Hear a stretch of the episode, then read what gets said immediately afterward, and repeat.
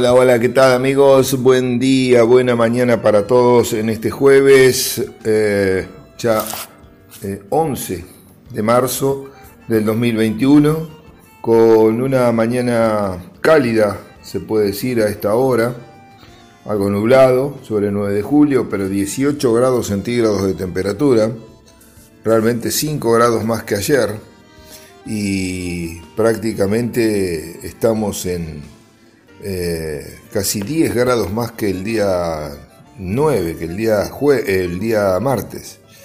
Este, la verdad que una diferencia notable, ¿no? 18 grados la temperatura actual, 1004 hectopascales la presión, 92 el porcentual de la humedad, no se esperan lluvias para la jornada de hoy, de acuerdo a lo que indican los pronósticos, tampoco para las próximas jornadas, incluido el domingo. O sea, los próximos cuatro días, jueves, viernes, sábado, domingo, serán de tiempo bueno.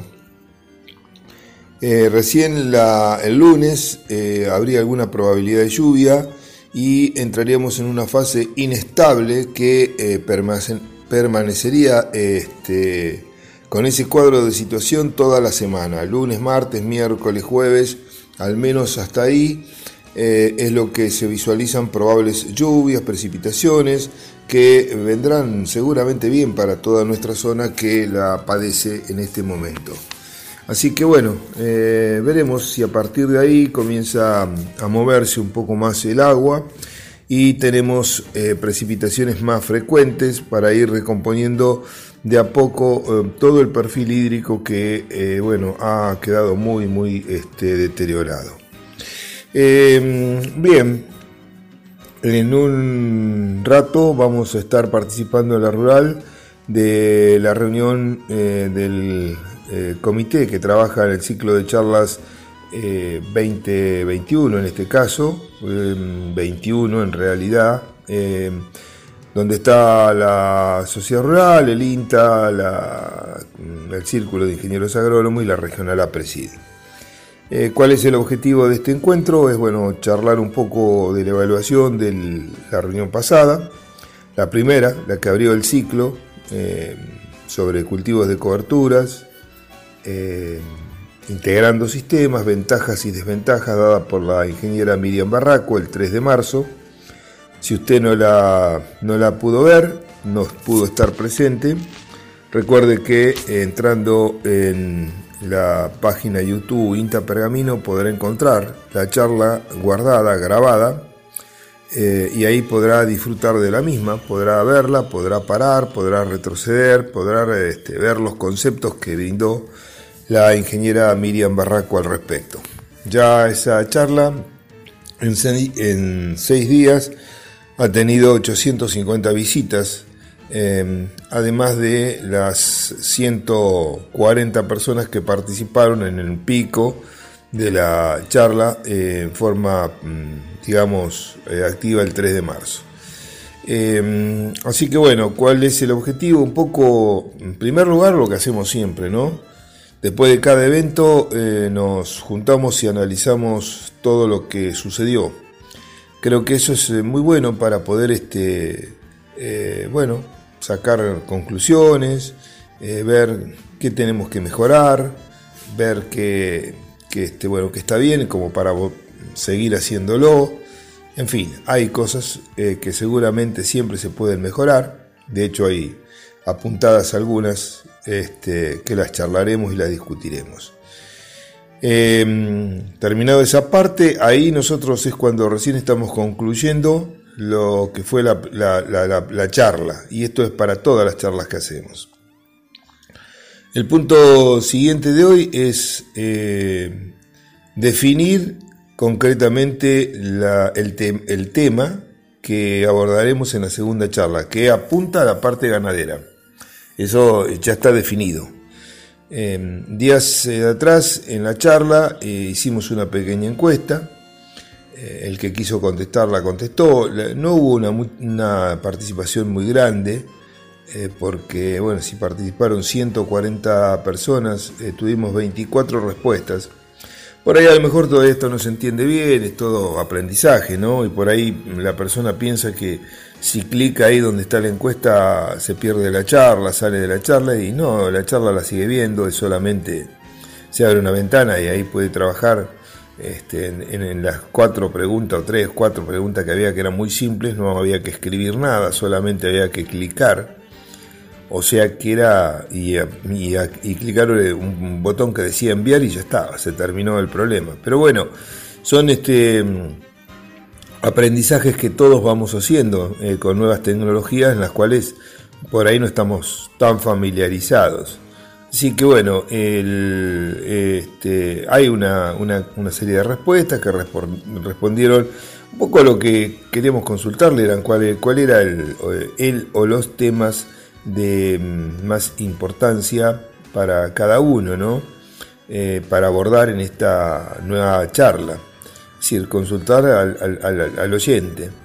Y hemos tenido respuestas eh, varias en donde se toca la parte de verdes y pastura, ciclo completo, manejo de campos bajos, nutrición, bueno, en fin, sanidad, etcétera, etcétera. Con ese material, más lo que nosotros tenemos, eh, vamos a tratar de definir en la medida que podamos hoy cuál será la temática a abordar en la siguiente charla.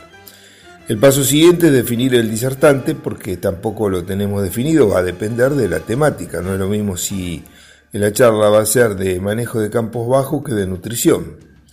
Eh, así que a partir de ahí nos tendremos que contactar con o las personas que podrían brindarnos esta charla. Y lo otro que tenemos que definir es eh, la fecha, que en principio nosotros estamos pretendiendo hacerla hacia fines de el mes de marzo, el mes que está en curso. Porque después en abril ya estamos pensando en otra charla que está referido al tema malezas. Y me parece que ahí sí también, porque es una época en la cual estamos cosechando, comienzan los barbechos y sería bueno como para tomar esta dimensión, tomar idea de cómo eh, podemos continuar.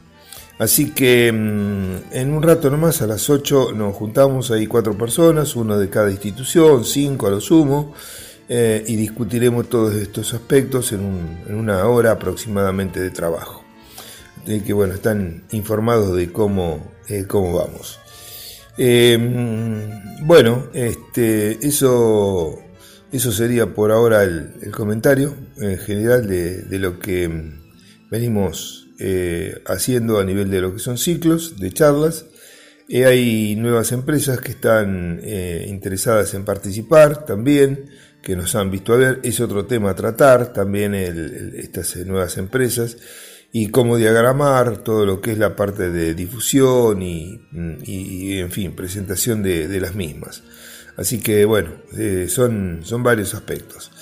Bien, eh, ponemos un punto y aparte por ahora, buscamos una pequeña pausa y enseguida venimos con los mercados, como lo hacemos siempre en el segundo bloque, aquí en Abriendo Tranqueras con el INTA, en esta mañana de día jueves 11 de marzo y por supuesto Forti FM, Forti 40 FM y sus distintos canales, repetidores y plataformas en donde usted nos puede encontrar. En todos lados nos encontrará. 106.9 es nuestra frecuencia, en 9 de julio, en Carlos María Naón, en Facundo Quiroga, y 96.9 Radio Contacto en Dudiña son las emisoras que eh, propalan, por supuesto, la central 106.9, ahí ubicada sobre la calle Mitre y Robio. Pausa y volvemos. Bueno, muy bien, gracias. Continuamos en esta mañana de jueves 11 eh, de marzo y vamos a comentar algo que habíamos hablado ayer. Ayer dijimos que íbamos a hablar un poquito más de cómo eh, ajustar, de cómo medir pérdidas eh, en las cosechas, fundamentalmente las que se vienen, eh, soja, que es la más importante por la superficie que representa, y también el maíz. Ayer hablamos de la de maíz, ¿no? Em, bueno, la metodología es similar para ambos sistemas de, o para ambos cultivos. Es la metodología que ha desarrollado el INTA de, durante muchos años. Y es importante porque en promedio eh, se deja a nivel nacional casi 170 kilos de granos por, este, por hectárea y eso representan más de 2 millones y medio de toneladas que quedan. He entendido que la pérdida cero no existe, siempre va a haber pérdida, pero tenemos que ser conscientes también que si estamos con 160, 170 kilos de pérdida promedio, habrá lotes que pierden 300, 400 y otros que pierden, pierden 50, 60 kilos. Entonces es eh, bueno que esos que pierdan 50, 60 kilos se mantengan, porque es una pérdida muy lógica, y aquellos que están en valores altos, 300, 400 y muchas veces mucho más, Dejo de lado las condiciones este, extremas donde el cultivo por distinta razón ha sufrido alguna contingencia climática y no está en condiciones para que la máquina pueda hacer un buen trabajo. Entonces ahí se suelen tener pérdidas inclusive de casi mil kilos por hectárea. Lo que hay que hacer para medir las pérdidas, este, en primer lugar, es eh, determinar cuáles son las eh, pérdidas de precosecha que hay, porque puede existir también por distinta razón, por ahí un atraso en la fecha de cosecha, eh, una variedad que tiende a desgranar, viento, etcétera, etcétera, que ha, incidido en los últimos tiempos, hay muchos granos a lo mejor sueltos. Eh, entonces, lo que hay que hacer es trabajar con mm, un aro de 56 centímetros de diámetro y eh, ese aro se debería, en este caso, colocar en forma cuidadosa cuatro veces en, el, en la zona donde eh, nosotros después vamos a medir pérdidas. Eh, pérdidas de cosecha quiero decir. Lo colocamos sobre el cultivo con mucho cuidado. Abajo vamos a tener muchas hojas que están caídas, secas, que parece que no hay nada. Bueno, con cuidado vamos sacando con la mano toda la hojarasca que hay ahí y vamos a colectar los granos. Eh, Juntamos los granos que hay en 4 metros cuadrados. Ahí la máquina no pasó. A eso se le llama pérdida de precosecha. ¿Cuánto representa? Bueno, lo ideal sería que esos granos que yo tenga lo pueda pesar en una balancita de precisión. O sea, eso me va a dar los gramos en un metro cuadrado. Bueno, aplicando una regla de 3 simple puedo sacar cuántos granos hay en 10.000 metros cuadrados que sería una hectárea. También hay un, eh, hay vasitos, eh, o hubo al menos, en donde uno colocando el grano, ahí podía leer pero en forma promedio cuál sería la pérdida a la altura que llegan los granos colectados en los cuatro aros de un, metro, de un cuarto de metro cuadrado cada uno. Recuerde que mm, estos son siempre medidas aproximadas, porque el grano puede, puede, estar hinchado, normalmente está hinchado porque tiene humedad, entonces va a dar sobreestimar un poco. Em, siempre el pesaje es lo más adecuado y si está con mucha humedad, bueno, por supuesto que también habría que considerar sacar este, humedad. Otra manera más simple y más rápida de hacerlo en el campo, este, que también compensa un poco la humedad y también em, compensa si son granos grandes o chicos, es contar los granos. Contar los granos que uno encuentra en, eh, en un metro cuadrado, o sea, las cuatro mediciones, la sumatoria de las cuatro mediciones de un cuarto de metro cuadrado cada uno. Cuando usted encuentra 60 granos por metro cuadrado, representa una pérdida de 100 kilos por hectárea. Ahí, en realidad, no tenemos nada para hacer. Es una pérdida de precosecha. Y es más, esto le daría un hándicap, desde mi punto de vista habría que ver a qué se debió esa pérdida, para que cuando entre la máquina a cosechar eh, también el valor o la tolerancia pueda ser un poco mayor. Porque si el cultivo este, se ha desgranado porque se pasó el tiempo de cosecha y es una variedad que tiende a desgranar, bueno, ahí tendré que ver qué es lo que hago y tengo que utilizar situaciones de compromiso a lo mejor. Una alternativa en ese caso es cosechar con un poquito más de humedad. ¿Cuándo lo puedo hacer? Y en horas más tempranas o en horas muy tarde de la, noche. Eh, si tengo mucha superficie para cosechar en ese campo, a lo mejor puedo jugar con eso. Entonces el lote que tiende a desgranar y demás, lo cosecho en ese periodo que está con un poquito más de humedad, entonces está mucho más agarrado y voy a sacar un grano que tenga algo de humedad porque voy a perder menos en, eh, de, cosecha ¿no? con, la, con la máquina. Y si no, bueno, la otra va a ser trabajar durante todo el día o tratar de elegir para esa cosecha un día que no sea de intenso calor. Porque usted ve que la soja, eh, el grano de soja, tiende a tomar humedad con facilidad. Por ejemplo, a la noche eh, la humedad de ambiente es mayor, entonces tiende a eh, chupar esa humedad y a hincharse, a hincharse. Y por otro lado, cuando eh, vienen las horas de luz y de temperatura, el grano se contrae. Entonces, esas tensiones que se originan dentro de la chaucha, dentro de la vaina, provoca, eh, sobre todo en horas de las 2, las 3 de la tarde, cuando hay mucha temperatura, que el grano explote. Es casi, a ver, como si usted estuviese haciendo este, el pororó, el maíz pisingallo, las palomitas, como le quiera llamar, bueno, algo parecido. Este, no es lo mismo, no está usando una, eh, una, sartén para que exploten y, la temperatura, está usando la temperatura, sí, del, del sol. ¿no? Y acá este, el grano está contenido en un, en un ambiente cerrado que eh, al generar esa este, tensión tan fuerte, el grano al contraerse tan fuertemente y al expandirse después cuando se humedece, va generando esa apertura o ese debilitamiento del rafe, que es la unión de, o el hilo que une las dos caras de la chaucha, y se provoca la explosión, que muchas veces llega a unos varios metros. Entonces, lo primero que tenemos que hacer es eh, medir esas pérdidas de precosecha para después, cuando evaluemos las pérdidas de toda la máquina, podamos restársela a la máquina, porque si no le estaríamos culpando o le estaríamos eh, poniendo valores que no son culpas de la máquina. Como dije anteriormente, en este cuadro de situación la máquina hay que ser más cuidadoso en eh, ver con qué valores de pérdida estamos, porque muchas veces no es la culpable de eh, parte importante de la pérdida que se puede producir cuando ella está trabajando.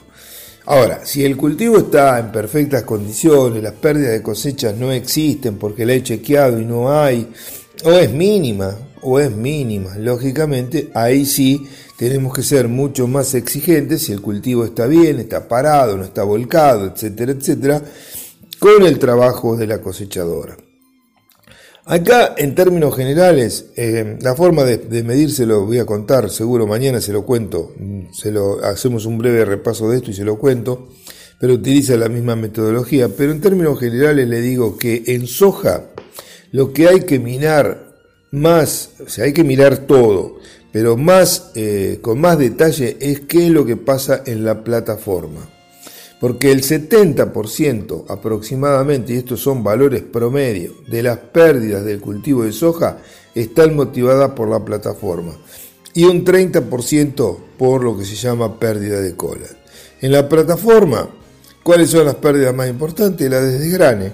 De ahí va a estar el molinete, la velocidad, el avance, eh, la altura, etcétera, etcétera. Eh, también vamos a tener este, ramas sueltas y vainas sueltas que pueden volver el molinete.